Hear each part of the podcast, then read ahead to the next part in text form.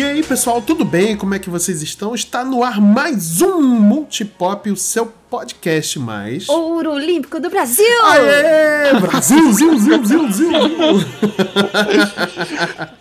ah, muito bom, gente. E hoje nós vamos falar aqui de Olimpíadas, esse evento maravilhoso que, que acabou de acabar para o nosso triste coraçãozinho nerd, né? Com várias referências aí. É, cara, Olimpíadas que era para ter acontecido no ano passado, lá em Tóquio, no Japão, terra que eu ainda vou, hei de visitar com meus queridos amigos aqui da bancada pra gente ir lá no parque da Nintendo, né? Pô, senão a gente não. não senão não vale a pena a viagem. Leva nós, leva nós na mala. Eu, Deus te ouça, Deus te ouça. Junto com o parque da Nintendo, tem, a gente tem que passar ali no parque da, do Ghibli, hein? Daqui a pouco abre um. Nossa, aí, verdade, verdade. A gente tem que ver o Gando Gigante também, tem que ver um monte de coisa lá. Meu amigo, pra ir Mas... pra Tóquio eu vou até pra virar mendigo. Vamos lá. Pelo menos os eletrônicos você consegue buscar de boa. É, Sem televisão você não fica. A gente vai no parque da Nintendo, depois do Pokémon, depois Isso. do Ghibli e acabou o Japão. Acabou o Japão. Aí, não, tem o restaurante da Square lá também, que é pra gente ir, pô. Aí... Ai, meu Deus.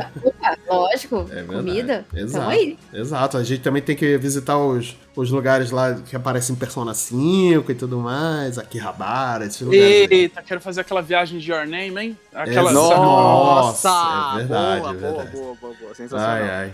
Muito bom, gente. Mas então a gente vai falar um pouco mais sobre as Olimpíadas depois da vinheta.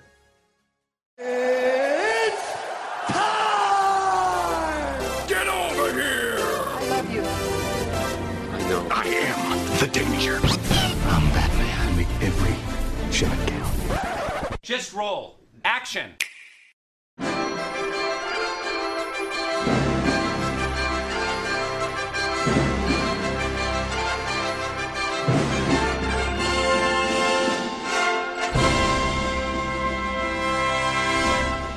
Muito bem, pessoal, vamos lá então. Olimpíadas foi em Tóquio, que era para ter acontecido no ano passado, né? É, rolou a pandemia, né? E não conseguiu, não conseguimos ter esse evento esportivo, né? Que acontece de 4 em 4 anos. E daqui a 3 anos vamos ter um novo que vai ser em Paris, meu chéri. Uh, Eu gastei todo o meu francês agora. Mas croissant, é, lingerie. É, croissant, baguete, uma, queijinho pasteur, não sei o que. Né? E em Tóquio teve essas Olimpíadas, foi a Olimpíadas mais nerd que aconteceram aí na, nos últimos anos, e quiçá da história mundial das Olimpíadas modernas, dos Jogos Modernos. E o Brasil teve uma participação muito boa, né? Foi uma das melhores, se não a melhor participação do, da equipe brasileira, né? de, de equipe olímpica, né, brasileira. Uhum. É, ganhou no total, se eu não me engano, 21 medalhas, né? Então, Exatamente. Foi um recorde aí. Até mais do que as Olimpíadas do Rio de 2016, né? Que eu tive a sorte de conseguir ver algumas modalidades na época, né? Ah, Como sou da cidade. Pois é, eu te consegui. Eu só não fui em mais porque o ingresso estava absurdamente caro, né, para algumas uhum. coisas. Mas é, alguns esportes que eu queria ver, eu realmente consegui ver. E, cara, eu vou, eu vou dizer, assim, pelo menos pela experiência própria que eu tenho em relação a participar de umas Olimpíadas, estando lá vendo os jogos, nem que, que não fosse só do Brasil, mas estando lá participando, é um negócio muito legal, assim, é muito bacana, é muito emocionante. É, eu acredito que pro povo de Tóquio deva ter sido emocionante assistir de casa, né? Porque como não teve público, né? Por conta da pandemia ainda está rolando, né? É, deve ter sido emocionante também poder ter receber esse evento, né? Eu acho que teria sido muito melhor se não tivesse a pandemia, ok? Uhum. Mas realmente foi muito, foi muito emocionante, né? E foram as Olimpíadas assim que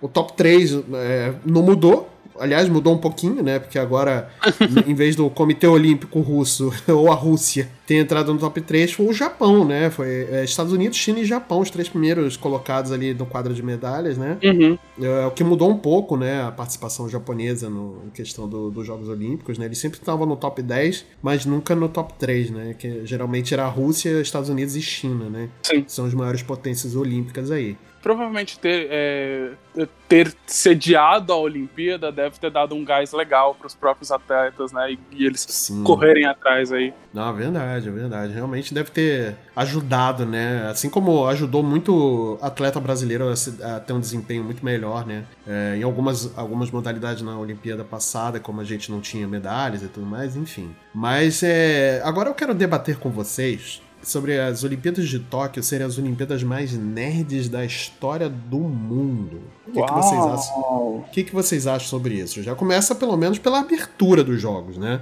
É, essa abertura complicada, turbulenta, né? sim, né? Porque sim. É, não, não só a abertura, mas esses, jo esses jogos como um todo foram jogos complicados politicamente falando, né? Sim, é, durante, durante o início dos jogos, a, a população japonesa, em torno de 70%, reprovava os jogos acontecerem no período que estava acontecendo. Uhum. É, agora, na, depois que, que finalizaram os jogos, agora recentemente, a pesquisa diz que caiu para 50%, se eu não me engano, ou algo do tipo. Uhum. Mas mesmo assim, é um número de rejeição ainda muito alto assim da população. Então, tipo assim, foi uma Olimpíada muito complicada e principalmente, assim, e já começou complicada de, de, de abertura, né? É, a gente estava conversando aqui um pouco off, né? Que eu, que eu trouxe aqui para mesa. Eu não sei se o pessoal aí que está ouvindo o cast chegou a acompanhar uma thread que ficou famosa no Twitter de uma moça que. Me desculpa, eu vou, eu, eu vou provavelmente pronunciar o arroba dela errado, mas eu vou até pedir aí pro, pro nosso querido Marcelo deixar a thread linkada no, no, sim, sim. no, no cast para o pessoal poder ter acesso, porque é um, realmente um trabalho muito legal que ela fez. A arroba dela é Sleep Anarch, é, como disse, eu vou ver se o, se o Marcelo consegue deixar linkado aí pro sim, pessoal sim, ter acesso direto. Ela deixou uma thread lá no, no Twitter dela. É, a moça é jornalista, tá, gente? É uma uhum. fonte tá, certinha, mas. E ela deixa no final da thread dela todas as fontes do qual ela utilizou para fazer isso. Então, são, é, acho isso, isso, importante, né? É, verdade, Gostamos de é trabalhar aqui com fontes confiáveis, por favor. Não, sou, não somos o governo federal. Né, exatamente. Exato, exatamente. acho importante e é bom, assim, quando fazem esse tipo de, de reportagem e tudo mais, é sempre deixar a fonte, deixar um link confiável, né? Principalmente, não um link de um site aí suspeito, nem nada disso, mas é sempre bom deixar esse tipo de, de informação, pra, até para tornar Brasil público. Paralelo! E... Bem, exatamente. É. Mas a moça aqui, graças a Deus, ela não usou Brasil paralelo, Tóquio paralelo para poder puxar as informações dela. mas, ela, mas ela começa até de falando sobre como essas Olimpíadas poderiam ter sido uma das é, um, um, dos maiores potências de usar como demonstração de soft power, né? Uhum. Soft power é aquela é, é, é aquele modo que a gente usa para falar de você conseguir usar a cultura ou você usar algo para poder influenciar a sua população de alguma forma. Uhum. Certo? Então okay. você, é, você, por exemplo, no caso do, do Japão, por exemplo, ele é muito conhecido, acho que até o Marcel vai conseguir falar um pouco melhor sobre isso, sobre a forma de como ele institucionalizou essa cultura kawaii por cima de si, é, para dando uma forma mais ameno a, a, tudo aquilo, a todo o passado muito sangrento que o Japão teve participação, né? É, e isso acabou, isso é, é muito forte no, no que a gente consome da, da cultura japonesa até os dias de hoje, e que muito da cultura pop que é, que é apresentadas pra gente vem desse tal, desse soft power, né? Uhum. Da forma do qual nós vemos o Japão como esse gigantesco país kawaii, fofinho, e que no final das contas tem, assim, a sua parcela, sim, em, em partes muito dirties aí da história mundial. Sim. Mas ela ela começa é, falando sobre isso, eu acho muito legal esse ponto que ela fala sobre soft power, por causa que ele faz essa conexão direta com a cultura pop japonesa. E a cultura pop japonesa era, até então, a, o principal medalhão das aberturas das Olimpíadas, né? Eu uhum. acho que a gente teve esse encerramento das Olimpíadas de 2016 no Brasil, que já é tradicional, o próximo país sede tem um, um leve gostinho do que pode, do que está por vir. Sim, e a gente teve aquele encerramento assim super nerd, né? Com Super 11, Mario, Hello Kitty. Apareceu tanta gente na, na, naquele encerramento do Japão 2016 que muita gente estava, assim, especulando que nesse ano, o, sei lá, o Naruto ia aparecer e sair correndo durante a, a abertura. Godzilla. E, é, o Godzilla. O Godzilla não, é. São coisas reais, assim, o pessoal surtando de uma forma real. E não foi muito o que aconteceu. E aqui ela explica mais ou menos o que, o que pode ter influenciado essa, é, essa mudança a, a, do nada, assim, que aconteceu, que em partes o, o que a, a, responsável por ter feito o encerramento nas Olimpíadas 2016, ela foi deixada de lado na, na abertura de 2018. É uma moça que, como eu disse, eu vou pronunciar o nome dela errado, porque meu japonês é maravilhoso, mas o nome dela é Miki, Mikiko E ela é uma artista que ela foi responsável por fazer o encerramento. E durante Uhum. ali é, 2018, durante ali o início da pandemia 2019 e tal, ela foi deixada de lado. É, não se sabe muito bem o que acontece. Existem indícios de que o Comitê Olímpico, a Organização Olímpica Japonesa, era uma organização meio machista e não estava feliz com o trabalho dela. E ela também se envolveu com uma polêmica do qual ela queria que uma artista famosa japonesa é, entrasse nas Olimpíadas vestida de porco. E ela é uma comediante que estava um pouco acima do peso. Então, parece que eles juntaram útil ao agradável, essa polêmica do qual ela se envolveu, junto ao fato de ser um ambiente mais machista e querer colocar um homem no, no controle, e acabaram tirando ela do, do rolê ali. Como eu disse, vou dizer novamente, procurem as fontes, não ouçam só o que eu tô falando, eu, sabe, não, não, não, não sou é, detentor da verdade absoluta.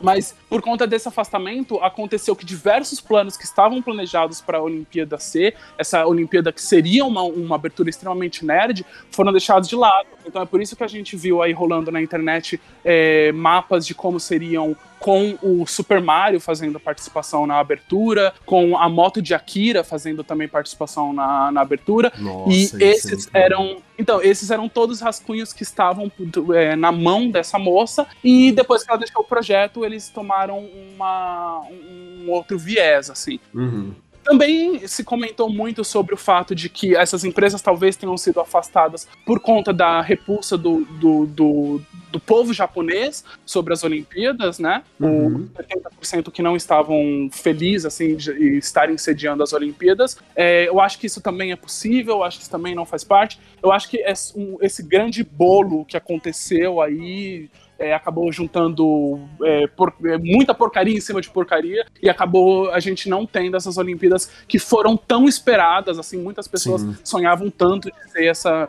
esse grande megalomaníaco nerd, né? E no final das contas foi uma coisa muito mais fechada. Além da Covid também, é muita coisa, É, gente. É foi- muita coisa. É, exatamente. Muita coisa influencia, né? Pra que não tenha sido aquela coisa, né, que a gente esperava. Mas pro que foi também realmente foi, foi bom, né? Até de certa forma, né? É, porque a Olimpíadas tira um pouco daquela, daquele ar pesado do que a gente sofreu ali em 2020, que foi o começo Sim. da pandemia. É, esse ar pesado que a gente continua sofrendo em 2021, porque a pandemia, querendo ou não, ainda é, é uma realidade muito, né, corriqueira agora na nossa vida. Uhum. E também porque o Brasil não tá muito fácil de, de se acordar brasileiro. Então, quando a gente É, acordava pois e via alguma coisa de Olimpíadas, de medalha, a gente já ficava um pouquinho mais feliz. Não que a gente esqueça da nossa realidade, Sim, mas sim. e pelo menos para relaxar um pouco a, a mente. Uhum. Mas só pegando as considerações do, do Hildo aí, que ele falou de soft power. Então, é, tem o hard power e o soft power. O hard power seria assim,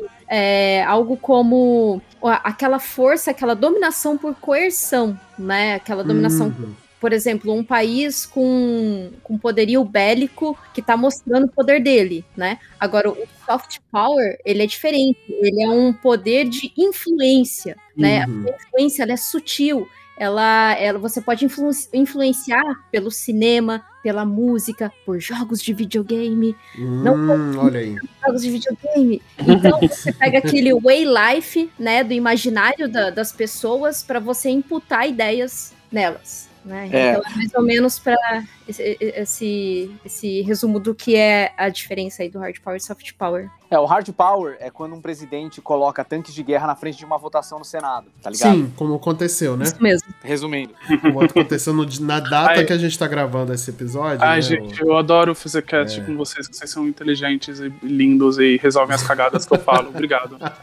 Um perfeito, não, obrigado. você falou perfeito. Ah, não, você falou Mandou muito perfeito. Mandou bem pra caramba. E eu acho importantíssimo que você tenha dado todo esse overview aí do, do soft power, né? Pra gente poder ter uma, uma visão mais abrangente, cara. Isso foi, foi excelente, cara. Eu gostei muito. Depois desse, desse desenvolvimento todo sobre a, a abertura, né, encerramento e tudo mais, era pra ter sido uma coisa muito mais espetacular. Mas o que foi espetacular mesmo foi a participação brasileira em Tóquio, né? É, a gente teve aí a, a melhor participação olímpica, né, da história dos Jogos Modernos, né, do Brasil. Foram 21 medalhas, sendo 7 de ouro 6 de prata e 8 de bronze, né? A gente só ficou, a gente ficou na frente em 12 lugar, né, no quadro geral, e ficamos à frente da Nova Zelândia, que teve 20 medalhas no total, né? E a título de curiosidade, eu estou falando da Nova Zelândia porque os números da Nova Zelândia foram praticamente iguais ao brasileiro. E realmente eles ganharam 7 medalhas de ouro também, 6 de prata, sendo que 8 de bronze. Não, 7 de bronze, quero dizer. Então por aí eles ficaram no total com 20 medalhas. Sim. É muito, muito peculiar esse tipo de situação. E, novamente, quem ficou na frente, né, assim, o, o, o top 3, como eu tinha falado, né, Estados Unidos, com 113 medalhas, é, a China com 88 e o Japão com 58 medalhas, né? E só que a participação brasileira teve algumas, teve algumas, teve algumas particularidades assim que ficaram muito marcantes, né? Eu acho que a primeira delas, as duas primeiras, na verdade, é, são as medalhas nos esportes que são é, inéditos nessas Olimpíadas, né? Que é o surf e a, o skate. Né? A gente teve medalhas importantíssimas, né, galera? Principalmente da Raíssa Leal, que é a nossa fadinha, né?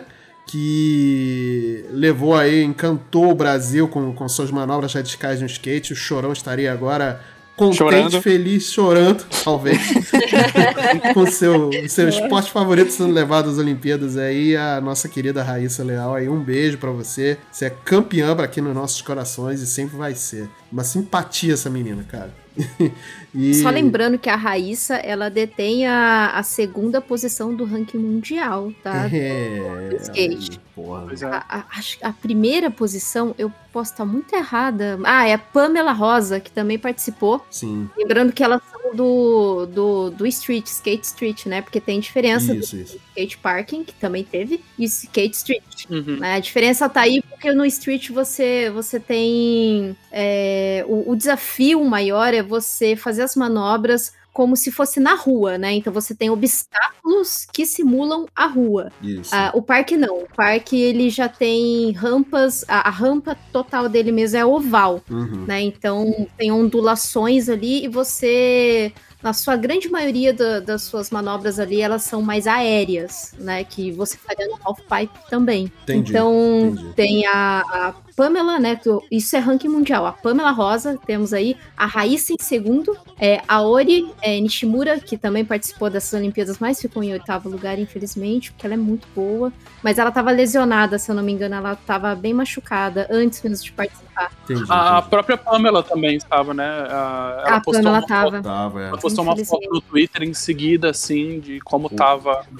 Ela estava bem, bem machucada. Foi. Inclusive, é, a, a Ori Nishimura, ela namora um skatista brasileiro. E eles são muito Olha fofos postando no Instagram. Acompanhem, oh, é bem legal. Olha o amor, gente. Eu adoro isso, gente. Ah, gente. E a Buffone, eu acho que a Letícia Buffone tá em quarto. Então a gente tem três brasileiras aí no top 5, gente, do ranking Isso. mundial. E Detalhe que a Letícia só... É uma personagem jogável do Tony Hawk. Exatamente. A Orini Shimura também.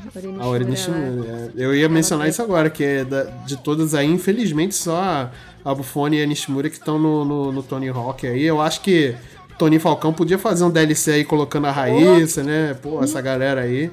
Olha, eu vou te falar que eu acho que, que é, bem, é bem possível, viu? É bem é, possível. É, duvido nada, não, até porque ele estava lá, né? Tá, é, levando em consideração que foi o primeiro ano que o skate se tornou um esporte olímpico, eu acho que muito disso vai acabar se refletindo na franquia Tony Hawk. Sim. Uhum. É, com certeza, com certeza. Aliás, eu só queria até falar uma, uma coisa em relação ao skate, porque eu praticava skate quando era mais novo, né? Sempre gostei muito e tal. Sempre foi uma coisa muito próxima da cultura punk rock, a prática de skate na rua. Sim, e, verdade, verdade. E é engraçado ver o skate como. Aliás, é engraçado não, um sonho realizado ver o skate como esporte olímpico, porque ele foi muito marginalizado. Tem Sim. muita gente que fala que não, tal, muito conservador agora, é, batendo palma pra fadinho, que eu acho bem legal, mas, cara, eu queria lembrar que em 1988 o skate chegou a ser proibido em São Paulo pelo prefeito Gênio Quadros. Sabe? Olha aí. E foi só por uma movimentação que rolou aqui, tipo, e também é, no, na época a Erundina, ela, ela era candidata a prefeita, ela acabou se aproximando dos skatistas e falou que ia liberar o esporte caso ela fosse eleita, né? Então ela ganhou o apoio deles, eles fizeram várias passeatas, teve muitas manifestações. Os skatistas eles foram atacados pela polícia mais de uma vez por isso, né? Como de praxe. Uhum. Mas quando a Erundina ganhou como prefeita, ela realmente cumpriu a promessa e liberou o skate. E hoje o São Paulo é um dos polos do skate do Brasil por causa disso, né? Por causa dessa é liberação verdade. que teve. Mas é uma coisa que eu acho até engraçado. Eu nasci em 88, né? E eu comecei a andar de skate quando eu tinha 14, 15 anos. Uhum. E nessa época, 15 anos depois da liberação, eu cheguei a tomar quatro enquadros, sabe? Os quatro enquadros que eu tomei na minha vida inteira é porque eu tava com o skate na mão. Então, Uhum. pra mim, é muito, é muito gratificante ver um esporte pelo qual eu fui até perseguido e tantas outras pessoas também foram, agora tá nas Olimpíadas aí, tá lado a lado com é, modalidades que são clássicas, sabe? Que estão aí há Uhum. tanto tempo, que são vistas como é, esportes de elite e tal, e agora o skate tá lá no meio e criando um hype gigantesco. Espero que isso só cresça, que isso atraia muito mais pessoas, porque é, em São Paulo, posso dizer assim, com uma, com uma certa certeza, que o skate ajuda muito na questão das comunidades, né? De afastar Sim, crianças da sim, criminalidade e tal, e Verdade. trazer para o esporte. Mesmo ele sendo pouco acessível, a gente tem muitas rampas. Aqui em Santo André, no ABC Paulista, pelo menos, existiam pistas tipo Bela Vista, o Ana Brandão, que você eh, tinha até skate que você podia pegar emprestado para andar. Cara, sabe? que maneiro. Então, há um investimento. Que Há um maneiro. investimento e espero que cresça. Pô, tomara. Tomara que seja replicado esse tipo de, de investimento em, em várias cidades aí do país, porque talento a gente tem, né? O que falta, o que falta é investimento, né? É, É. é exatamente aquela conversa que a gente teve durante a- a- as Olimpíadas, né? Sim. Porque esse. Assim, cara ouvinte, esse cast aqui virou sobre Olimpíadas. O grupo no WhatsApp era praticamente contagem de medalhas, assim. serviço muito melhor do que Globo Esporte. Não queria falar nada, não. é verdade. Mas Cada medalha que vinha não, não importava o horário, né? Principalmente Não. madrugada, né? A Kate mandava também uma de vez em quando. Ah, o Karatê! O Karatê veio agora! Vai assistir! Eu acho que esse espírito olímpico acaba contagiando a gente mesmo. Sim, E, sim. e uma das conversas que a gente teve no WhatsApp foi justamente sobre o como o, o Brasil ele sempre se dá bem nesses, é, nesses esportes de estreia, Sim. porque nós temos é, esse, é, nós temos bons esportistas, né? Nós temos boas, nós temos pessoas que se dedicam, que vão atrás, que realmente querem isso. E durante esses esportes de abertura, a gente geralmente acaba indo bem, que foi o caso do skate, né? Foi durante um período do qual o Brasil teve, por exemplo, o basquete como um, um- medalhão seu aí. Sim, E verdade, o, verdade. o Brasil, ele geralmente ele faz isso. O problema é que outros países veem essa oportunidade para fomentar o esporte, fomentar os seus atletas e poder levar eles a um outro nível. Enquanto o Brasil, infelizmente, a gente acaba recebendo é, essas medalhas, né, com muito louvor, com muita alegria, mas pouco se fala no futuro, né? Pouco se Exatamente. fala em investimento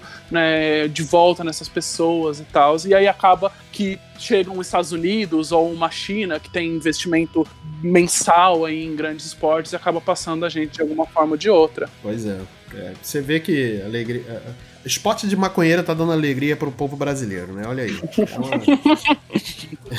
Eu Só, só é. queria lembrar também que é, antes de todas essas skatistas que a gente tem em destaque hoje, uhum. é, a Karen Jones, ela foi tetracampeã no em skate mundial, assim. Então ela fez história muito ali atrás. Ela fez história é, com skate, principalmente nesse circuito feminino, né? Que é tão É, exatamente. é tão fora de foco, né, da gente saber quem que é, quem são. E ela foi até comentarista durante as Olimpíadas, ótima comentarista. Nossa, Aliás- melhor, a melhor do mundo. Foi ela que mandou aquela. xerecona. Xerecona. no campeonato. Xerecou no campeonato. Xerecou no campeonato. Que ela vai, essa aí chegou, pôs a xereca na mesa. Ai, a Karen é demais, cara. Ah, é anda- olha, foda, você pega uns cara. vídeos, ela anda de skate demais, a Karen manda muito bem. Nossa, Então, foda, né? é, assim, o, o que eu achei, o que eu acho super legal é que vai dar. Vai, vai, mu- muitas outras meninas vão se inspirar nisso, né? Sim, de é, tomara, né? Tomara. E vai sair desse tabu de que skate. Já, ainda bem que já saiu desse tabu de- que o Marcel comentou, né? De ser marginalizado. E agora vai sair também desse tabu de que ah, é coisa de menino. Pois é. Sabe? Então É eu fico verdade. muito feliz. Verdade. Muito feliz. Outra coisa também que deu que deu o que falar não, né? Que foi muito bom, né? é, em relação ao esporte que geralmente se associa a homens, né? Foi o boxe, né? Com a prata aí da, da nossa querida Beatriz Ferreira, né? Que é do peso leve. Pois tá é. fechando aí as Olimpíadas pra gente. E o nosso, e o nosso querido também, Abner Teixeira, ganhou é, medalha de bronze no boxe, né? Uhum. E a gente também teve uma medalha de ouro, né? Com o Herbert Conceição, que comemorou bastante. Assim, Ele mereceu pra caralho essa medalha. eu, eu, acho que ele falou assim que estava dentro do peito de todo brasileiro, Sim, assim, naquele exato. momento. É, os dois foram maravilhosos. O boxe feminino também foi incrível. Sim, ela ganhando é. a prata e, e assim, tem um vídeo rodando até pela internet do qual ela pedindo desculpas por ter. Nossa, Beatriz, assim, você não precisa pedir desculpas. Você é campeã, cara. Nossa, jamais. Assim, chegar jamais, jamais. Chegou, enfrentar os melhores do mundo, assim, para poder estar tá lá. Com investimento zero praticamente no boxe feminino, assim sabe? É, eu acho isso muito legal. É muito impressionante o que ela conquistou. Eu acho que a gente tem essa. É, é, assim, o espírito olímpico que é implementado, né, implementado na gente, em grande partes, ele é, ou querendo ou não, uma forma, uma forma de mercado, né? Um, Sim. Existe ali, ou, existe algo por trás, a gente sabe muito bem. Aqui ninguém é criança, a gente sabe é, que, exato, que existe um, um grande uma, é uma grande corporação, várias pessoas querendo implementar essa vontade na gente. Mas, assim, querendo ou não, a gente precisa dizer que todos esses clichês de se orgulhar né, da, das pessoas que chegaram onde chegaram, de conseguir, de batalhar, e isso, e isso que eu tô dizendo, gente, não é para romantizar o, a, a, luta e o esforço. É, acho que todo mundo aqui no cast, a gente quer o contrário, a gente quer que essas pessoas tenham mais acessibilidade, a gente quer mais uhum. pessoas participando desses esportes, a gente quer exato, mais exato. grana investida, a gente não quer romantizar, a gente quer que a gente tenha investimento tal qual China, tal qual Rússia, tal qual Japão,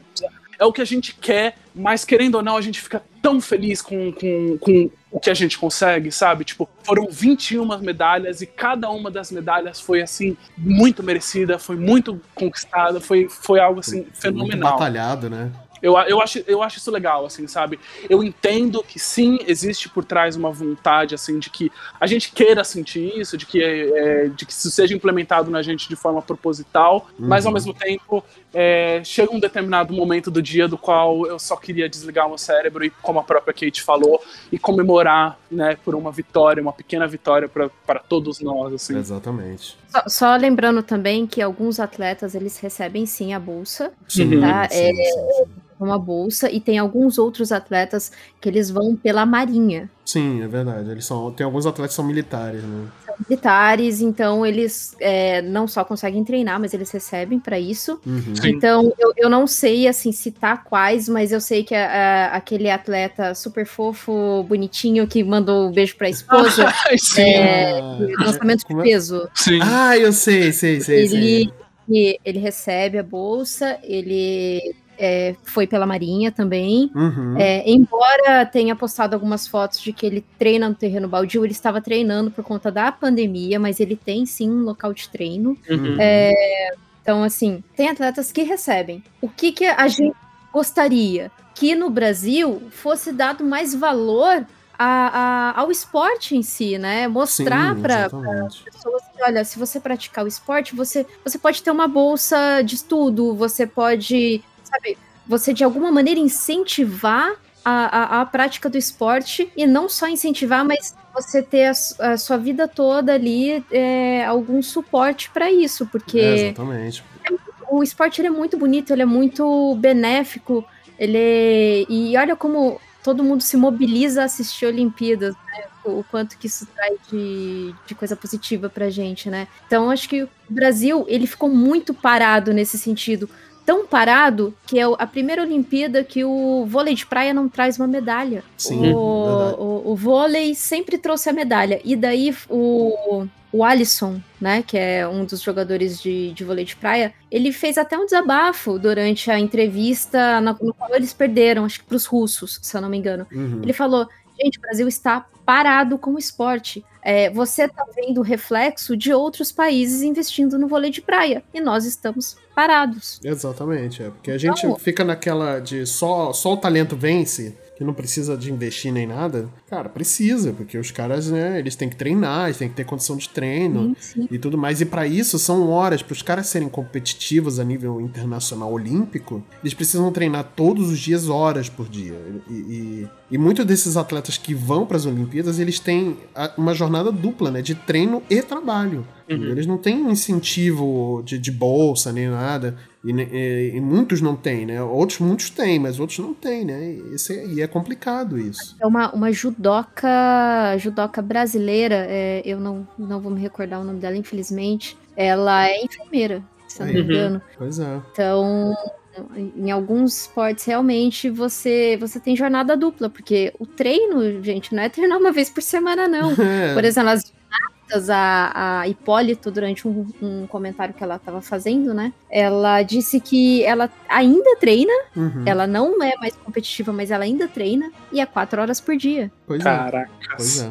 Então, você pensa se ela fosse ainda é, competidora a nível internacional olímpico, né? Ela não, não são as quatro horas, não é uma horinha na academia que vai te tornar um atleta, cara. São horas do dia, é, é uma dedicação. Aquilo ali é o trabalho daquela pessoa entendeu? Sim, é, sim. Vamos pegar um, um exemplo claro para as pessoas entenderem, etc, que não entenderam. Jogador de futebol, entendeu? Do seu time aí. Depende do seu time. Ele, quantas horas no dia ele treina todos os dias para poder chegar no fim de semana e jogar aquele, aquela, aquela partida de futebol profissional? Ele treina todos os dias durante oito, sei lá, quantas horas por dia. Seis, seis a oito horas por dia. Então é a mesma coisa, cara. Qualquer outro esporte é assim e precisa de um incentivo. Ele recebe um baita de um salário, o jogador de futebol recebe um baita de um salário, para poder treinar todos os dias e não precisar ter um emprego, entre aspas, normal para poder se sustentar, entendeu? Então, é basicamente a mesma coisa que funciona com outros esportes, entendeu? É dedicação, né? Você precisa. Exato.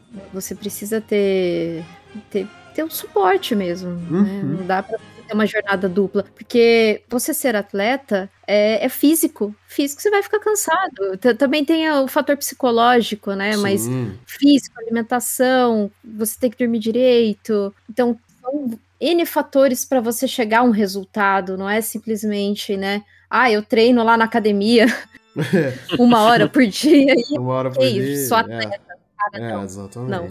Inclusive, só queria lembrar que a, a, as medalhas da, da, nossa Rebeca Andrade da, nossa, da ginástica. verdade, verdade. Com a nossa música maravilhosa aí, por favor, o DJ Celinho vai colocar a música agora para tocar no baile de favela, que olha, cara, que maravilhosa apresentação da nossa querida Rebeca Andrade aí, que ganhou duas medalhas, né? Ela foi ela foi ouro no salto, né? E ela recebeu prato no individual geral, né? Uhum. E, cara, maravilhosa na apresentação dela. Ela é uma pessoa muito maravilhosa também, é uma atleta ex excepcional. E foi muito bom ver, né? É, é, ela trazendo o funk brasileiro é, por mais que você goste ou não, cara, é, é, parte da cultura brasileira, então foi muito bom ver essas coisas é, é de forma internacional, né? Cara, é impressionante, porque eu não gosto de funk, mas eu realmente fiquei bastante emocionado quando ela colocou essa música, porque uhum. é, é uma expressão não só do Brasil, mas é a expressão da periferia, velho. Sim, então, pra caralho, é, tipo, quando você toca baile de favela, você tá mostrando o esforço brasileiro de chegar até ali, sabe? Exato. Sem investimento, é, vindo do lugar mais precário possível, sabe? Não é, por falta de capacidade ou por falta de, de, de, esforço, sabe? Mas porque existe uma desigualdade muito grande social no Brasil e eu acho que o funk, ele é um reflexo disso. Então a gente ganhar uma medalha com o funk de fundo, eu acho que é muito simbólico, sabe? Sim. Eu acho que é, é Pô, muito forte caralho. isso, mano. É muito fácil você pegar e botar uma, uma música bossa nova que representa a elite brasileira, que obviamente vão ter. que mostra que aquela pessoa teve uma condição de erudição maior, teve uma condição de treino tal. Então, eu acho que tudo que remete à periferia, aos excluídos tal, e essas pessoas conseguem mostrar a verdadeira cara do Brasil lá fora e não a cara que o governo tenta vender, para mim tem um, uma simbologia muito forte, sabe? Nossa, muito, muito. Por isso, por isso mesmo que eu falo que assim, o funk faz parte inerente da cultura brasileira, por mais que você goste ou não, entendeu? Eu, eu, eu tô com o Marcel nessa. Eu sou uma pessoa que não, não ouço funk no, no meu dia a dia, não curto o som, mas realmente o, o ela trazer isso pro, pro, pra apresentação dela, ainda mais ganhar uma medalha, realmente é, dar espaço para os marginalizados mostrarem seu talento e, e, e, terem voz, entendeu? Realmente foi muito significante e muito bonito nessa é, essa medalha da Rebeca, né? Eu acho legal também um, um ponto que a Kate comentou, falando sobre a, a, saúde, não só física, mas a saúde mental Sim, das pessoas. Exato. Nesse caso, nas Olimpíadas, a gente teve o caso da Simone Biles, né? É que, verdade, é verdade. Que, é, que era, assim, uma das grandes apostas olímpicas desse ano e preferiu o afastamento, né? De, e não participar da, da competição por questões é, de saúde mental, né? E, e, e pressão que ela estava sentindo em, em, cima de tudo aquilo. E eu, eu acho interessante esse caso, porque também sol, é, soltou um holofote em cima dessas pessoas que, em grande parte, quando a gente está falando de atletas olímpicos, a gente está falando de jovens, né? A, a própria Raíssa tem, tinha os seus 13 anos de idade, que era uma, é uma criança, né? É, enquanto, assim, grande, a grande maioria chega aos seus 30, 30 e pouco. É, é, essa é a verdade. E a gente tá falando de pessoas que, em parte, estão começando a vida, né? E mesmo assim já tem em cima dos, dos seus ombros, assim, a responsabilidade de ganhar uma medalha para o seu país. E a própria Simone sofreu diversos ataques é, de pessoas da direita americana falando que o, ela ter desistido era um ato antipatriota ou coisa Nossa, tipo. Nossa, é, é, muito. Bullshit, tem, que né? muito, tem que ser muito imbecil tem. pra mandar uma parada dessa, né? É buchetagem total. Nossa, é. pra caralho. Eu ia falar que é redundância você colocar idiotice direita americana na mesma frase. justo, justo. Verdade, justíssimo, justíssimo. Mas, e outra coisa também, né, que isso traz novamente é, a, a, conversa de que tudo é político, né? Os é esportes são políticos, as Olimpíadas é, são um ato político, participar delas é um ato político. Como o Marcel comentou, ter o funk representando a gente numa das maiores competições do mundo é um ato político. Uhum. É, você ter, você pensar sobre saúde mental, debater saúde mental é um ato político. Quem uhum. saiu falando aí aos quatro ventos, ah, não, vamos só aproveitar as Olimpíadas e esquecer da, da politicagem, esquecer do que tá acontecendo. É tipo, tudo isso faz parte, tudo está envolto, tudo isso, é, as coisas estão ligadas, entrelaçadas, assim, é, é impossível, né? Pois é, mas olha, todo todo nosso apoio aqui para Simone Biles, assim, foi é muito importante a mensagem que ela passou. Ela conseguiu ser ainda mais atleta, né, e, e um, uma representante, né, do, do, do esporte e, de, e uma voz para milhões de pessoas, né? É, nesse movimento que ela fez durante as Olimpíadas e realmente chama muita atenção para a saúde mental, né? Que anda tão em voga aí por conta da pandemia e tudo mais, que a gente realmente precisa cuidar desse lado também, né? Tanto quanto do nosso corpo, né? Exatamente. No entanto que quando ela foi saltar, né? Ela errou os dois saltos. Sim, uhum. exatamente. E é visível na cara dela que ela não estava bem. Pois é. Então, é, já, já puxando uma sardinha aqui sobre karatê. A gente não entrou ainda nesse assunto, puxando a sardinha aqui do karatê, meu sensei ele falava que o equilíbrio, que é o Tinjitai, você tem que ter o equilíbrio da sua alma, do seu corpo e da sua mente. Se um dos três estiver fora do equilíbrio, você não está bem. Sim, né? justíssimo. Você não vai conseguir responder a comandos, você não vai conseguir, né, pensar e tudo mais. É, se o seu coração tiver com algum peso, com, com alguma angústia, é, você não vai conseguir também pensar direito, o seu corpo vai adoecer. Uhum. Então é tudo uma é tudo um equilíbrio, né, dos três mesmo, né? Uhum. Então, é, sempre que, que eu vejo isso, é, por exemplo, ah, a Simone não estava bem psicologicamente tal, realmente, ela pode ser atleta que for, um preparo físico que for, se a sua mente não estiver bem ou seu coração não estiver bem, você não vai conseguir ter bons resultados, né? Bons resultados, eu não tô querendo ser coaching, tá? Bons não, resultados, não, mas é, querendo dizer assim. Mas a mente é, influencia aquilo que você né? busca, né? Exatamente, a mente influencia em tudo. Então, é, é eu, eu, sempre lembro, eu sempre levo isso pra minha vida, que o sensei falou, é o Tinjitai. Muito bom. Falando em Karatê, agora eu quero abrir esse espaço aí para as artes marciais, que é uma coisa que a gente curte muito, e principalmente a Kate ficou muito empolgada durante as Olimpíadas aí, é, falando sobre a competição de Karatê, sobre a pontuação e tudo mais. Queria que a Kate falasse um pouco mais aí de como é que foi a, a participação, não só brasileira, mas a do, do esporte, né, nessas Olimpíadas, né?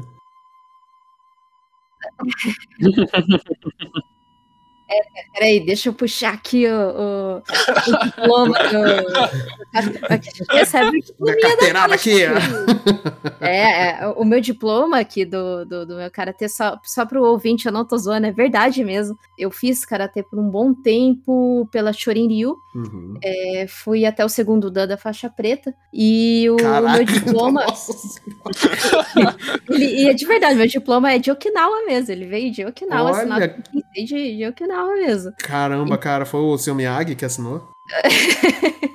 Olha, Ia antes ser foda, hein? os, os mestres de lá, meu Deus do céu. Mas pra gente entrar aqui sobre o karatê nas Olimpíadas, é, eu queria dizer que o karatê nas Olimpíadas ele é bem recente, tá? Ele não, ele não era uma, uma, um esporte muito antigo nas Olimpíadas. Ele entrou, é, acho que na, na anterior, na Olimpíada anterior, com o comitê, que o comitê é o combate. Ele não tinha a disputa de kata. O kata entrou agora no Japão, né? Agora nas Olimpíadas do Japão, que tivemos o comitê e o kata, né? É, aí o pessoal vai falar, o que, que, é, cara? O que, que é comitê, kata? O que, que é isso? O comitê, ele é o combate, tá? Que é, é um sistema de pontuação, como é feito no taekwondo, como é feito no judô. Então, é, os Como no, atletas... cara- como no Karate Kid. Hum, não, porque lá os atletas usam tá? Eles usam proteções. Ah, É, tá. Tem a, a proteção na barriga, tem a proteção na cabeça, nos pés e nas mãos, né? Que são como luvas de boxe, Aham. mas a- a- na palma da sua mão, ela, ela não tem. Ela é aberta, né? Porque no karatê tem o agarrão também. Você consegue é, dar o agarrão com as suas mãos, né? Entendi, entendi. Ah, Você tem o yuko, que são os socos, né? O azari, que, é, o que é- são pontos de chute, que valem dois pontos. O ponto de soco é, é um ponto só, tá? E o ipon, que, que é chute na cabeça. Tá, Hum. então- Ô, louco! Ô, louco, meu. Só que assim, é uma ponto. É, esse ipon, ele é muito perigoso, porque você não pode acertar é, forte. Tanto no- no- no- na lógica da coisa, né? Porque você não tá lá pra matar a pessoa, quanto Bom saber. Bom saber, né? Que, caramba, é, é tipo. Thunderdome, né? É, é que nos campeonatos de karatê você nem encosta. Ah, Uhum. entendi. Na, na Olimpíada tem que ter contato, porque tem que ser visível a pontuação. Uhum. Ah, né? entendi. Então muda entendi. muitas regras. Como o karatê é, ele ele demorou muito. Por que ele demorou muito para entrar nas Olimpíadas? Porque tem muitas escolas e escolas que não aceitam o karatê como um esporte olímpico. Hum. Jura? Jura? Tem, existe isso? Sim, Existe. existe. Caramba. Ah, por exemplo, a Shotokan, ela é uma escola que é bem competitiva, então a, a intenção dela é sempre trazer o karatê pro circuito mais competitivo possível. Ou seja, ele é, ele é como o Cobra Kai. Eu não sei, não- eu não acompanho, eu não acompanho. Mas o, o- as escolas de Okinawa, né, que, que é o- Uhum. uma das escolas que eu faço, que é Shorin-ryu, eles são super conservadores, eles não querem que o karatê seja algo tão público, porque as pessoas podem usar de uma maneira errônea contra outras pessoas. Então, eles, eles eh, tentam proteger o karatê dessa coisa de, de, de mostrar, de ser uma demonstração pública, Ah, entendeu? Eles não gostam. Então, isso ficou muito, muito difícil pro justamente pro, pro acho que a WF eh, é a WF que é a, a Associação de Karatê Mundial poder tomar uma decisão a respeito disso. E quando trouxe o karatê para as Olimpíadas eles tiveram que adaptar golpes e adaptar muita coisa para você conseguir torná-lo competitivo porque o karatê em si ele é um ele é uma arte marcial de quebração e finalização Entendi, entendi. porque, assim, é, a filosofia é: você tenta afastar. Se a pessoa, mesmo assim, ela vai te atacar, você defende. Uhum. Se ela, na terceira vez, for te atacar, você quebra. E Entendi. se mesmo assim ela continuar, você finaliza. Entendi. Então, você, você tem essa filosofia, Uhum. né? Você tem, você tem essa. Porque, assim, karatê é um, dois, resolvi. Um, dois, resolvi. Não tem essa coisa de tá lá, pá. Que nem o boxe, dá, dá um soco aqui, dá um soco lá. E o que aconteceu na, em, em um dos comitês, né, na, nos combates aí, no último, que tava valendo medalha de ouro. Uhum. O iraniano é, Sajad, desculpa se eu falar errado, mas é o Sajad, ele tomou um golpe, um golpe muito forte, inclusive, Que isso, do gente? Saudita Tareg, é, assim, que ele foi pra pra cima do Saudita e o Saudita ele desferiu um chute. Sim. E esse chute acabou acertando, é, eu não sei se acertou o queixo do iraniano, mas foi muito forte. Aham. E ele caiu, pã, duro no chão ali, ele caiu desacordado total. E é, se você desacorda o seu adversário no karatê, se você dá um nocaute, você tá desclassificado. Então o Saudita, ele perdeu o ouro, né? Ele não, por mais que ele tenha dado um golpe de finalização, ele perdeu o ouro, porque no karatê você tem que saber dosar a sua força. Se você não souber dosar a sua força, você não é, entre aspas, não digo digno, mas você não tá fazendo, você não tá, sabe, É, você não tá cumprindo com os, o, meio que os mandamentos, entre aspas, né? Do, do É, karatê, né? porque é difícil até eu falar assim, não, você sim, não sim, sim, sim. errado, você não é digno da sua faixa, não é Uhum. bem isso. Mas é porque, tomando todo aquele contexto que eu expliquei anteriormente, Aham. é cara- que o karatê realmente não é um, um esporte muito olímpico.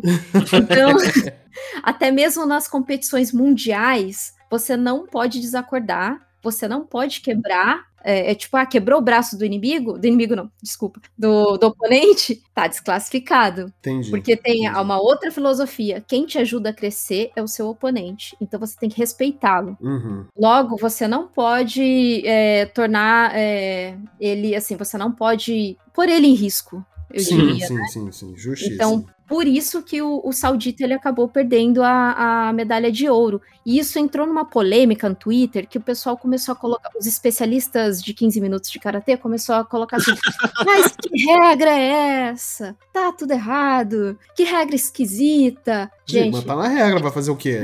Esquisito ou não? Sim, e, e- exatamente. E daí teve toda essa polêmica em cima disso. E, e o pessoal é, ficou assim, estarrecido. Como? Como? Então eu venho aqui explicar para as pessoas que não entenderam por que, que ele perdeu o ouro. Foi justamente por isso. Existem até golpes proibidos, que é até proibido você fazer isso em público. Porque depois que você pega a faixa preta, você começa a aprender coisas mais avançadas Certo. né? Então, essas coisas mais avançadas são até os golpes proibidos, que a gente não pode nem imaginar, assim, pensar em fazer isso em público. Meu É, Deus. É, Caramba. é, você. É impressionante, assim, assim, eu tô bem. A gente tá, assim, fa- tendo essa reação porque é realmente impressionante, mas é por pura falta de conhecimento mesmo, né? Uhum. Sim. Sim, É que sim. o- o próprio nome, né, arte marcial, né, tipo, é uma adaptação ocidental de como que funciona essa, esse conjunto de, de golpes, medidas e treinos que a gente entende como arte marcial aqui, né? Uhum. Mas o nome vem justamente de Marte, né, o deus da guerra da mitologia romana. Uhum. Então, esse, no caso, essas artes, elas foram todas concebidas para uma situação de guerra, não para uma situação de competição, né? O karatê, o kung fu, né? O karatê, ele, ele acaba bebendo muito na fonte do kung fu por causa de Okinawa, de onde ele nasceu, Uhum. que era uma ilha que ficava aí no meio do caminho, principalmente numa rota comercial entre a China e o Japão. Então, é, as artes marciais chinesas acabaram entrando no Japão por aí, e de lá elas foram se adaptando e se tornando outras coisas, como, por exemplo, o próprio karatê, né? Mas, é, no caso, essas artes, quando elas foram pensadas, assim, de karatê. Na parte histórica eu não posso falar com tanta propriedade quanto a Kate, mas o Kung Fu é muito isso também. Ele foi pensado, as práticas, os exercícios, os golpes, eles são pensados para você matar o cara. Uhum. E não para você nocautear ou para você pontuar em cima dele. Então, para você pegar esse conjunto de, de movimentos e adaptar de uma forma onde os competidores não machuquem o outro, é uma coisa muito complicada. Você acaba limitando muito. Então, muita gente que é do UFC olha pro karatê, pro Kung Fu e fala: ah, mano, esse negócio não funciona. Se você for sair na porrada com um cara assim, você vai dar um pau nele e tal, não sei o quê, porque o combate deles é muito essa questão de trocação, de pontuação e tal. Agora, Sim, Kung Fu sim. não, cara. Tem coisa que você aprende que você olha aquilo e você fala claramente pra você enfiar o polegar no olho do malandro, sabe? Uhum. Não é pra você usar isso numa competição, não é esse o propósito. O estilo da serpente lá, que inclusive aparece no, no Karate Kid do, do, do Jaden Smith, aqui- é, aquela posição de mão com a serpente pra você acertar e em áreas moles do corpo do cara, sabe? Tipo o olho,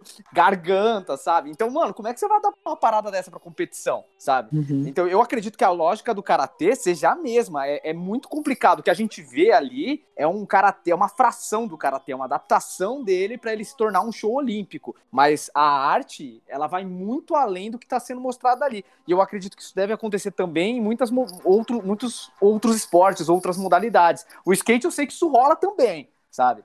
Mas eu imagino até onde isso acontece, né? Até, até onde os esportes eles têm que se adequar ao método olímpico. Uhum. O, o Marcel estava falando desse período histórico. É, o karatê ele foi desenvolvido por agricultores para eles protegerem as suas terras. Uhum. E por isso que a gente usa um kimoninho branco, né? Porque era uma roupa dos ah. agricultores naquela época. E, não e sabia a... desse detalhe. Não sabia desse detalhe. É, e as cores das faixas, elas vão ficando mais escuras porque a sua faixa vai sujando Nossa. com o passar do tempo. Então, você chega na preta, a sua faixa tá tão desgastada, tão suja, que você é a faixa preta. Você, uhum. né, chegou. No karatê é a vermelha, né? A última, assim, que é o sétimo, né? O, o a, ali que é, é, a faixa vermelha mesmo, né? Que são entendi, aqueles entendi. os senseis ali de, de Okinawa que é, o, o sensei que eu treinava, ele era faixa vermelha também, mas assim, é, é, bem mais comum você ver bastante senseis com essas faixas em Okinawa mesmo. Entendi. Então tem todo esse fator histórico, realmente, que é, o karatê ele fala que é mãos vazias, né? Porque eram camponeses que não tinham armas para lutar, mas que eles aprenderam técnicas para se defender e defender as suas terras. Né? Entendi. E daí a gente sai aqui do comitê para entrar no kata. Aí o kata é o puro do puro do puro do, do karatê mesmo. Uhum. Né? Tipo, ah, não, mas kata, cara, eu assisti kata, é uma galera fazendo uns movimentos, dando uns gritos, mas que que é isso?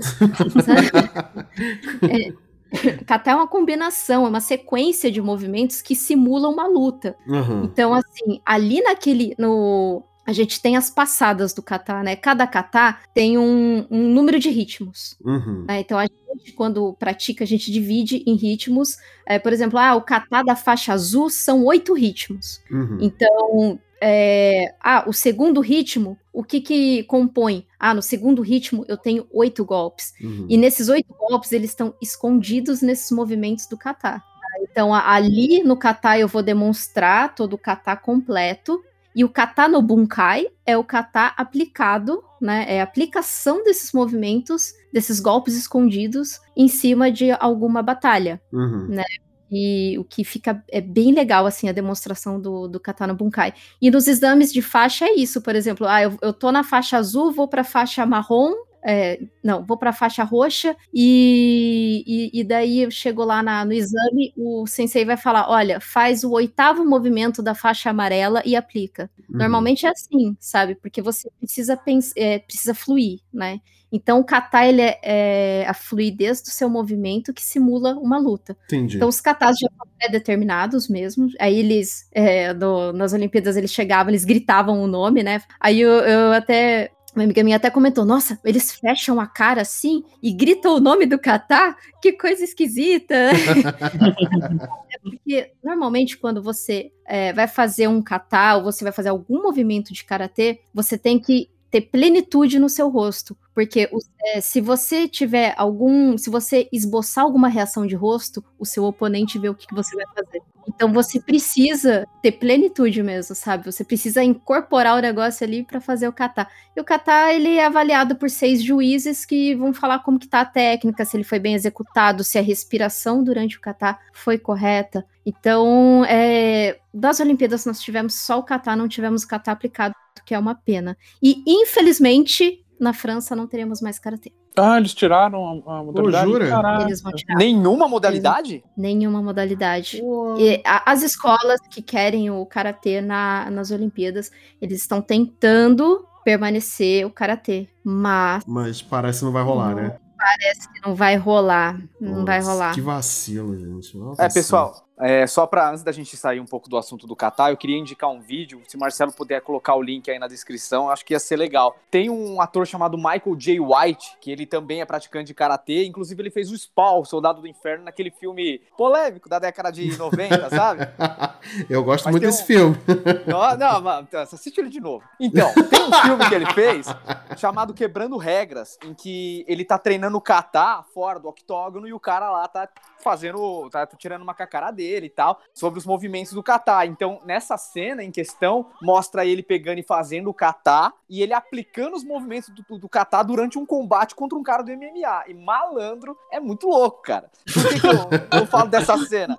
É, dentro do Kung Fu, a gente tem um conceito igual ao kata, que a gente chama de kati Sim. que é a sim. mesma coisa, ou cati ou formas, dependendo do, do- da competição ou da escola que você faz parte, da família, enfim. É, no caso, a gente aprende como funcionam os catis, o porquê que a gente treina eles. É, esse vídeo é uma grande referência, né? Que você treina tanto aqueles movimentos que uma hora eles se tornam quase instintivos. Dependendo do que o, cara faz, você faz o movimento de maneira instintiva, sabe? Então é, é muito da hora você pegar e, e olhar o kata sendo feito e depois aplicado. Então eu recomendo esse vídeo aí, eu acho bem legal. E outra sobre a que a Kate falou sobre o Kung Fu nas Olimpíadas, aí eu já acho muito difícil. Porque se o karatê já tem esse tipo de controvérsia, no caso o esporte karatê, né, a arte marcial karatê, ela é muito mais bem organizada que o kung fu, sabe?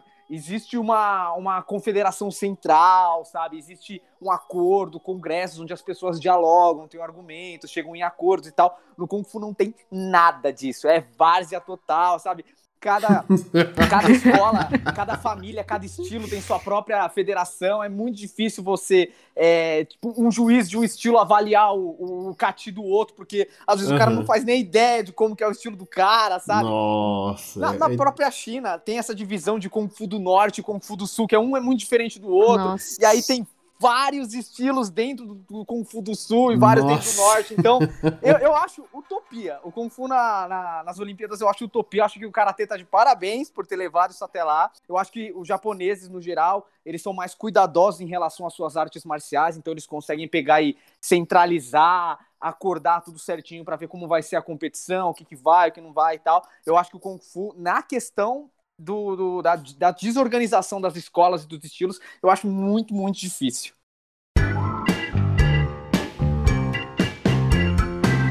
Eu quero aproveitar então pra gente encerrando aqui, a gente chegando aqui na parte final do cast, é, da gente falar sobre o futuro, né? Porque a gente tava falando aqui sobre a possibilidade de entrar o Kung Fu, é, é, fatidicamente entrar né, no- no- nas Olimpíadas, ser uma modalidade olímpica, né? Das dificuldades. É, eu quero saber de vocês o que, que vocês gostariam de ver é, como esporte futuramente dentro das Olimpíadas. Eu vou falar uma coisa aqui só porque eu sei que o circo vai pegar fogo e eu vou, tipo, soltar o isqueiro e vou embora. E eu deixo vocês aí gritando.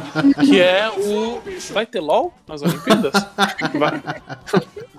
Só, eu só quero saber isso. Vai, vai ter joguinhos? Vai, vai, ter, vai, vai ter videojogos na- nas em futuras Olimpíadas? Sei que Paris não, Los Angeles provavelmente não, mas sei lá, É, é. em 2048? Não sei. Vocês achariam legal, cara? Vocês achariam legal? Cara, eu acharia legal, de certa forma, sim, eu acharia legal, mas não acredito que, por exemplo, LOLzinho, coisa assim, Overwatch, ia ser muito irado ver Overwatch nas Olimpíadas, mas eu não acredito que, futu- é, que isso nem tão cedo se tornaria esporte olímpico, né? É, eu sei que a gente até tava conversando sobre isso um pouco mais cedo, antes de entrar, no, de entrar pra gravar e tudo mais, mas, cara, eu, eu, eu gostaria sim, eu acho que ia ser interessante essa integração no futuro, né? Desde que bem organizada e tudo mais. É, seria legal, cara. Eu acho que poderia eventualmente sim ter uma modalidade eletrônica, né? no- nas Olimpíadas. Ah, mano, eu já acho que ah, não tem muito a ver, sabe? Se rolasse, pra mim, beleza. Acharia legal e assistir os jogos também e tal. Mas eu acho que o, o videogame em questão, ele tem potencial pra funcionar muito bem sozinho. Uhum. E eu acho que não, não é o mesmo procedimento de treino,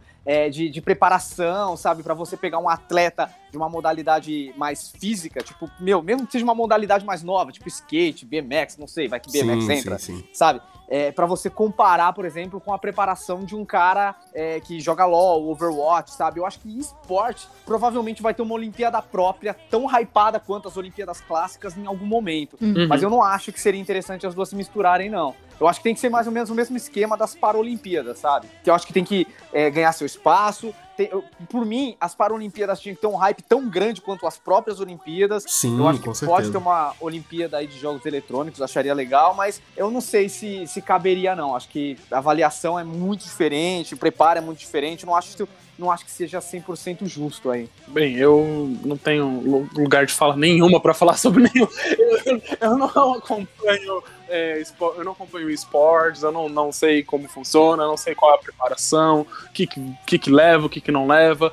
É, talvez isso que o Marcel comentou de, de ter uma grande Olimpíada de esporte fosse legal. Eu trouxe mais porque eu sabia que é, é um, é um Uma É. discussão, né? É, exatamente, que é um tema que, que rola aí. E que, é, inclusive, já foi debatido pra Tóquio, já estava sendo debatido algo do tipo, né? A gente pode chegar num, num meio termo aí, se for uma modalidade de Dance Dance Revolution ou Just Dance, acho que Aí, ó, pronto, aí sim. Breakdance e Ring breakdance Fit, tá poxa, já, já sou atleta de Ah, Ring Fit. olha. Breakdance tá entrando nas Olimpíadas de Paris, viu? É Que- verdade, é Eu, breakdance. eu, É eu achei super legal. isso. Eu achei super legal. legal. A minha irmã participa, ela faz, né? e- Olha que maneiro. Pois é, e eu achei super legal, assim, sabe? Eu fiquei tipo, "Ah, olha aí, viu? Tá aí, né? Tipo, quem sabe você não pode ser um, um atleta olímpico de alguma forma, quem sabe? Exato. Pô, Eu poderia juntar isso, poderia botar o parkour, né? Que seria uma opção. Cara, que... aí, aí você me fudeu, mano. Eu ia falar que eu queria o parkour nas Olimpíadas. Pô, mas o parkour poderia ser uma modalidade olímpica, né?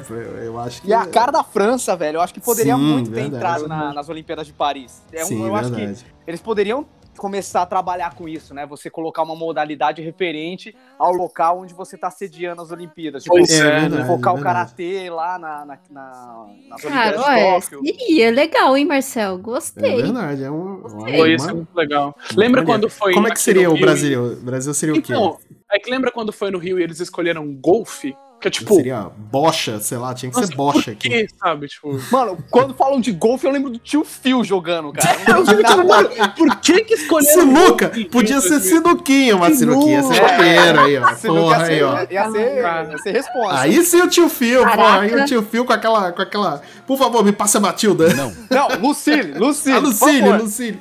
Jeffrey, Lucille. Muito bom. Sinuquinha, pô, aí sinuquinha ia ser maneiro, pô. Aí a cervejinha em cima da mesa, e, pô, ia ser legal pra caralho. Eu tenho, eu tenho até uma curiosidade aqui comigo, assim. Ah, Eu queria saber de vocês, se vocês, quando criança, adolescente, já tiveram vontade de participar das Olimpíadas e em qual esporte vocês tiveram vontade? Nossa, eu, só- eu só, eu só vou tirar rapidinho o meu do- da frente, porque não, eu, eu sou horrível em todo e qualquer esporte que você possa imaginar. Eu sou muito ruim. Então, tipo assim, a minha resposta é não. Pronto, agora, agora comentem sobre. Marcelo, manda ver, qual que é o seu, cara? Eu tive, sim, porque assim, eu cresci fazendo esporte, né? Eu cresci fazendo natação, eu cresci fazendo futsal, é, joguei futebol americano, joguei basquete pra caramba na minha vida. Então, assim, tem uma é, eu realmente pensei muito quando eu era muito pequeno de querer participar das Olimpíadas e tudo mais, mas principalmente na natação, que era uma coisa que eu adorava fazer. Adorava Caracas. fazer. Pois Surpresa. é. E, e o meu irmão já, já. Eu tenho, pra quem não sabe, né? Eu tenho um irmão gêmeo, né? E ele nadava comigo também. A gente participou da, de uma competição na, no clube onde a gente eh, treinava, né? E ele foi medalhista de prata. Olha aí. Olha. Poderia- meu irmão poderia estar agora, em 2020, se aposentando da, da natação. Ganhando nada, porque, né? Só, só tem nadador americano foda, aí é foda, aí não tem como. Mano, respondendo a pergunta da Kate, cara, o meu sonho era. Não era nem tão de criança, era mais adolescente, pré-adolescente, assim. Era que existisse uma modalidade de skate e eu queria competir. Eu nem ó. pensava em ganhar, eu queria Ai, competir. E aí agora Ai, existe, velho. Então, assim. Podia eu estar fico lá o. Marcel agora, lá nas Olimpíadas. Pô, aí. Né? Eu sinto falta, velho, do, do barulho de carne batendo na pedra que fazia quando eu caía no chão, tá ligado? Aquela Nossa, tá- carne ralada. Ah, tá, tá vendo porque eu não, não participo de, de, de esporte? É, Olha, olha, eu só queria deixar uma parada registrada aqui, que eu andei de skate aí por uns 5 anos da minha vida, eu nunca tive uma lesão. Olha agora, aí. olha- agora, e, e, tipo, quatro meses de Kung Fu e saquei meu dedo aí umas três vezes. Olha aí. meu dedo. Ah, mas Então, ó, também. skate não é tão, tão, tão agressivo, assim, tão perigoso quanto a galera pensa. Só queria deixar isso claro, velho. E, e sabe o que é mais louco? Quanto, quanto mais você, você é faixa, faixa baixa, né? Uhum. Mais você se machuca. Depois, Exatamente. cara, Eu que- você não Eu quebrei É a perna no, no, no Taekwondo, faixa amarela. Não, porque eu ensaquei o dedo justamente por não saber defender chute, cara. Olha Depois aí. que eu aprendi, nunca mais aconteceu. Eu Então, desloquei meu dedo três vezes também por defender chute. Então, Deslocar dedo é olha aí, gente, merda. é, até o mesmo número, tamo junto aí, ó. Meu dedo, o meu dedão do pé não dobra. Que legal. Não dobra mais. É Depois bom. eu, eu mando pra vocês um vídeo de eu caindo na dança do dragão, que é uma coisa característica do Kung Fu também, da cultura chinesa. Eu caindo do movimento chamado forca. Eu tava em cima de um cara chamado Kevin, um abraço aí pro Kevin. Caí lá de cima, de- mano, de costas no chão, velho. Nossa! Ai, Ai, Deus, sei como você não desacordou. Apesar do karatê, é que o karatê eu fiz depois de muito, muito tempo, né? De, assim, muito tempo que eu digo, bem mais velha. Né? Aham. É, mas eu sempre tive vontade de ser maratonista. Ah, ah, Olha Maratonista. louco. sempre tive vontade. E, e daí, quando eu estava treinando karatê, eu treinei bastante. Até hoje eu corro, né? Mas eu treinei bastante pra. Que, que meu sensei ele falou assim: olha, antes de você chegar na faixa roxa, vamos tentar correr 10 quilômetros? Ah, ok. É, 10 quilômetros? Vamos fazer ação silvestre? Vambora, tá ok. Aí consegui, corri os 10 quilômetros e daí eu animei pra correr maratona. Meia maratona, não recomendo. Não, brincadeira. É legal. É, e, e puxando isso, eu só queria, assim, só citar bem rapidamente a maratona nas Olimpíadas, Ah, sim. que é uma das últimas coisas que acontecem. Uhum. E nós tivemos. é, normalmente são três, né? São três. Três brasileiros, ou se não três é, franceses. Pode ser mais pessoas que participam, né? Depende da classificação do ranking. Uhum. Mas é, normalmente eles, quando é um grupo, né? Ah, o grupo de brasileiros, o grupo de franceses, enfim, quando é ali o, o- time, eles combinam, né? Porque existe uma estratégia durante toda a maratona. Uhum. Então eles combinam. Um ali que vai ganhar. Os Uhum. outros três, eles vão, vão tentar é, mexer com o psicológico dos outros corredores, para os outros corredores Olha. quebrarem durante a corrida. Então, o que Nossa, acontece? Ah, vai, vou colocar o número 1, um, número 2 e o número 3. Então, o número 1, um, ele vai ganhar. Ele, ele já foi definido como o do grupo que vai ganhar. Certo. O 1 um e o 2, o 2 e o 3, eles vão ficar correndo e desacelerando, correndo e desacelerando, perto do pelotão de frente, Uhum. pro pelotão de frente forçar a corrida e quebrar antes dos 42 quilômetros. Olha isso. Então, Caraca. Existe todo essa- esse planejamento da corrida. Não basta você pôr um tênis no pé e você sair correndo. Aham. Tem uma planilha que você tem que seguir também. Entendi. E você tem que. Normalmente vocês veem o pessoal usando dois relógios ou um relógio. Normalmente é para ficar monitorando total o batimento, seu batimento cardíaco. Porque você tem uma tabela que você calcula qual que é o seu máximo, qual que é o seu médio e qual que é o seu descanso. Entendi. Então você. O seu máximo você só pode correr durante seis minutos, por exemplo. Entendi. Uhum. Se você correr mais que isso, você quebra. Então você tem que ter um controle total do seu batimento cardíaco durante toda a corrida para você não quebrar. E o brasileiro passou mal durante a corrida, então o que aconteceu? Provavelmente ele quebrou. Ele Hum, deve ter forçado um pouco mais, ele estava no pelotão de frente, estava muito calor no Japão. uhum. Talvez ele não contava com, com isso. E foram diversos fatores que, que, que ele acabou quebrando. Então, assim, isso quando, quando a gente corre, a gente chama, chama isso de que- quebra, né? Quebrar. Entendi, E entendi. tem umas outras curiosidades aí, bem. Bem assim, só para o pessoal ficar sabendo. Antes de qualquer maratona e meia maratona, você tem que passar óleo no seu pé para evitar Ah, bolhas. verdade, verdade. Tem isso aí. Ai, Isso, eu, isso eu aprendi em How Met Your Mother, que o, Esse óleo de pé é muito bom, hein? Que eu falei. Enche esse óleo de pé. isso eu aprendi em How Met Your Mother, É. que você tem que passar ou vaselina ou, ou óleo, um óleozinho Né, óleo no mesmo. pé pra não, É, não criar bolha mesmo. durante a, a maratona. É, How Exato. I Met Your Mother não é uma Teve uma meia maratona que eu É uma esqueci. referência muito boa, né? Porque o Barney, mesmo sem treino, ele conseguiu ganhar.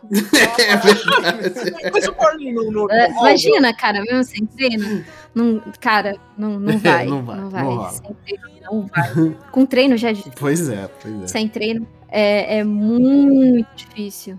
Inclusive, curiosidade muito doida, eu tava vendo que. Ah, nossa, é até ruim soltar uma curiosidade assim, mas, tipo, o, o uma da, na, no início do, das Olimpíadas modernas é, foi uma prática costumeira. Alguns maratonistas pegavam carona e passavam na frente de todo mundo e, e, e corriam, assim, porque não tinha muito como controlar isso. Ah, né, entendi. Né? O início das Olimpíadas era muito várzea, assim, daria pra gente fazer um cast só sobre a, a, a grande várzea que era as Olimpíadas. A gente podia fazer um cast sobre as Olimpíadas no Olimpo. Olha aí. Grécia Antiga. Nossa, é, porque tem essa parte também. É, né? tem essa parte da Olimpíada também, que é muito boa. Muito bem, pessoal. A gente abordou aqui vários temas, né, dentro da- das Olimpíadas, né? Tinha muito mais coisa que a gente poderia conversar, mas aí ficaria um cast, sei lá, muito grande. Muito grande, né? E como sou eu que edito, então eu que mando. então, brincando. Mas é, a gente vai encerrando por aqui. Eu gostei muito do papo, desse papo olímpico que a gente teve. É, eu quero lembrar então aos nossos ouvintes que a gente tem as nossas redes sociais. Lá no Instagram nós somos multipop.podcast. No Twitter nós somos multipop podcast tudo junto. E nós temos a nossa Twitch também, que é multipop underline na TV. A gente faz, de vez em quando a gente faz algumas lives lá, né? É, a gente pode, inclusive, fazer a nossa live de, de- de- das Olimpíadas do Faustão, inclusive, que é do Fall Guys, que seria uma modalidade que poderia entrar, eventualmente, que seria muito bacana. Mas é, acompanha aí nas nossas redes sociais, a gente está sempre colocando um conteúdo muito bacana lá. As redes sociais dos nossos, dos nossos membros da bancada também vão estar na descrição do episódio. É só você clicar no nosso nomezinho que será direcionado para a rede social é, de preferência de cada um aqui, ou seja, o Twitter ou o Instagram. Ou até o Facebook, né? Eu só queria fazer um adendo aqui, que a gente não comentou, mas você que é um xenófico babaca, que ficou falando mal de asiático, fazendo Hum. piadinha, a gente não esqueceu de você, tua batata tá assando, hora vai chegar. Mas a gente Exatamente. Só queria deixar isso aqui registrado. Beijo de luz. Isso, isso. pra você não, seu desgraçado, mas pro resto um beijo de luz, todo mundo amo vocês. mas é isso, gente. Vamos, vamos encerrando por aqui. Usem máscara, viva o SUS, toma vacina, fora Bolsonaro. Eu vejo vocês numa próxima e até lá. Falou! Falou, beijo, tchau.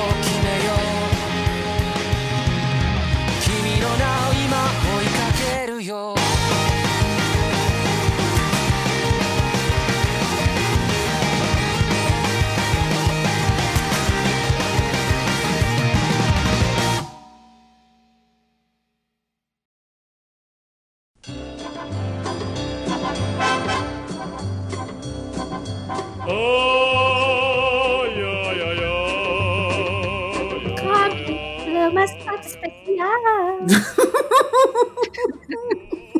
Vocês lembram do Cobb? Ai, meu Deus. Gente, o que está acontecendo? O que, que, o que, que É tá minha- acontecendo, mano? É a música das Olimpíadas de- da Espanha. Meu Deus do céu. O Wilda é muito novo pra saber. Ah, é verdade. Foi em 92, Barcelona, né? Isso, Cata, é, Catalunha, eu acho. Não, foi em Barcelona, foi em Barcelona. É Barcelona? Isso, em, em 92 foi na Barce- foi em Isso, Barcelona. isso. Meu Deus do É, céu. isso. E o, o mascote era um, era um cachorro que não parecia um cachorro. Não, o do cachorro não era da Copa do Mundo de É, 94? era, era na Copa de 94, eu ia falar isso agora. Isso. Não, mas, mas o, o Cobb era um cão pastor. No... Ai, cara, eu preciso ver isso. Só que ele, o, o desenho dele é estilo cubista, assim. Ah, Que é- ele, ele tem uma interpretação do. Picasso. Dia 10, 92. Verdade, o Kobe, é verdade, é um. É um, um cachorrinho assim, né? Barcelona É um 92. cachorro que, segundo a música que eu cantei e vocês não prestaram atenção, ele mora no mar. Pera, Cachorro não, mora o no quê? mar. Isso, isso aqui é um cachorro? É, é, É. é um doguinho. É pra ser um É um doguinho. doguinho. Não, pera. Deu um ruído, tá? É, tá bom. É, tá, tá bom. Eu acho que Ok. eu consigo ver o cachorro. Ok, tá bom. Quem, quem é melhor, ele ou o Canarinho Pistola? Canarinho pistola é da hora, né? Mas canarinho pistola é da, da Copa. É, é verdade. Então, mas Canarinho Pistola é maneiro, né, pô? Gente do céu, tá difícil aí de você associar o, mascote direito, hein? tá Bora, puxado, bora, bora, bora, mano. bora. Ah, é. Vamos, vamos lá então?